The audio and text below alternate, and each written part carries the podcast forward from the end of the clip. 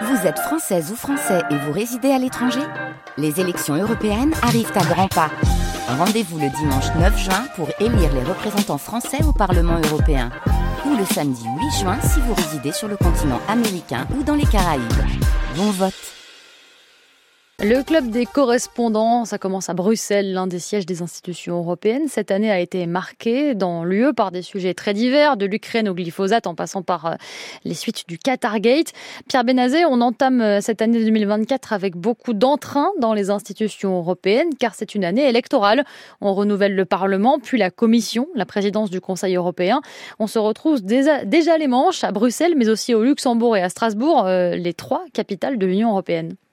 Il y a effectivement une atmosphère euh, d'expectative qui s'est déjà mise en place, même si les partis européens évitent soigneusement de partir en campagne trop tôt, en particulier cette année parce qu'ils ont été un peu échaudés par leur dernière déconvenue. En juin dernier, à un an du rendez-vous électoral, tous les Européens convaincus partaient euh, la fleur au fusil vers l'échéance, d'abord parce que un sondage Eurobaromètre montrait un soutien très large de trois quarts des citoyens européens à l'aide apportée à l'Ukraine par l'UE, et les partis traditionnels comptaient largement capitaliser sur les réussites communes, comme l'énergie, les vaccins ou l'Ukraine, pour emporter euh, l'adhésion des électeurs. Mais à l'orée de 2024, l'atmosphère a changé. Les déconvenus sont les conséquences de désunion ou d'impuissance européenne?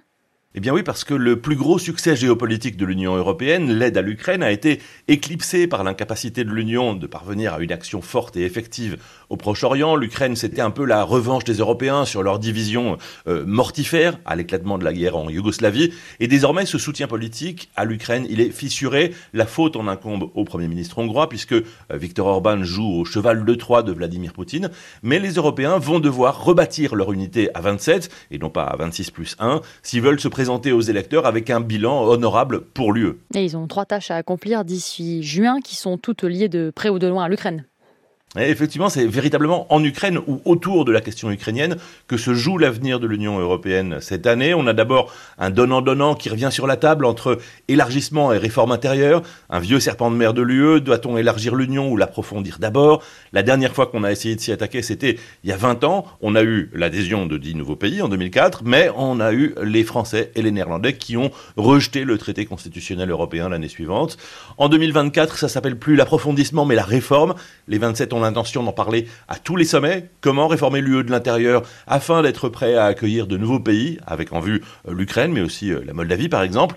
Et puis il faudra se mettre d'accord sur le budget commun, non seulement pour l'aide à l'Ukraine, mais aussi pour financer euh, le pacte asile et migration. Alors la perspective des chaises musicales au sommet des institutions fin juin, ça c'est encore très lointain. Merci Pierre Benazet, correspondant de France Info à Bruxelles, direction la Chine, où l'on rejoint notre correspondant à Pékin, Sébastien Berriot.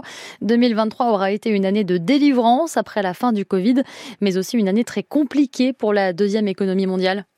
Oui, les Chinois, enfin libérés de la politique zéro Covid, même si le début 2023 est marqué par une flambée impressionnante des cas après la levée définitive des restrictions sanitaires. La Chine revit donc, les gares et les aéroports se remplissent à nouveau lors des grandes fêtes nationales, mais le Covid a laissé des traces, l'économie chinoise a du mal à se relever, le manque de confiance des Chinois empêche de relancer la consommation intérieure, principal moteur de la croissance. Et puis un phénomène nouveau commence aussi à prendre de l'ampleur, le chômage des jeunes. Les diplômés qui sortent des universités chinoises ont de plus en plus de mal à trouver un emploi. Fait assez inhabituel, les plus hauts dirigeants du Parti communiste ont reconnu il y a quelques jours que la Chine rencontrait encore des difficultés pour relancer son économie et le sujet est ici ultra sensible. Des utilisateurs du réseau social Weibo, l'équivalent de X en Chine, ont reçu des messages, sorte de censure qui ne dit pas son nom, des messages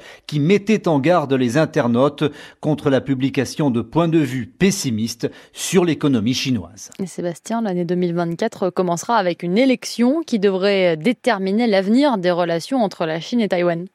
Oui, le 13 janvier prochain, élection présidentielle à Taïwan, résultat très attendu en fonction du nouveau président qui sera élu à Taipei. Eh bien, les tensions dans le détroit de Taïwan pourraient prendre une nouvelle tournure. Les deux partis d'opposition, considérés comme plutôt favorables à un rapprochement avec la Chine, ont finalement raté leur union. Ils partiront divisés, ce qui donne une sérieuse chance de victoire au DPP, le parti de la présidente qui défend lui le principe d'une nation taïwanaise face à la Chine, un résultat qui pourrait donc relancer le bras de fer avec Pékin. Un peu plus au sud, la situation en mer de Chine méridionale sera aussi à suivre de très près, un secteur maritime revendiqué par Pékin de façon de plus en plus ostentatoire et où les incidents entre navires se sont multipliés ces derniers mois. Merci Sébastien Berriot, correspondant euh, de France Info en Chine. C'était le club des correspondants.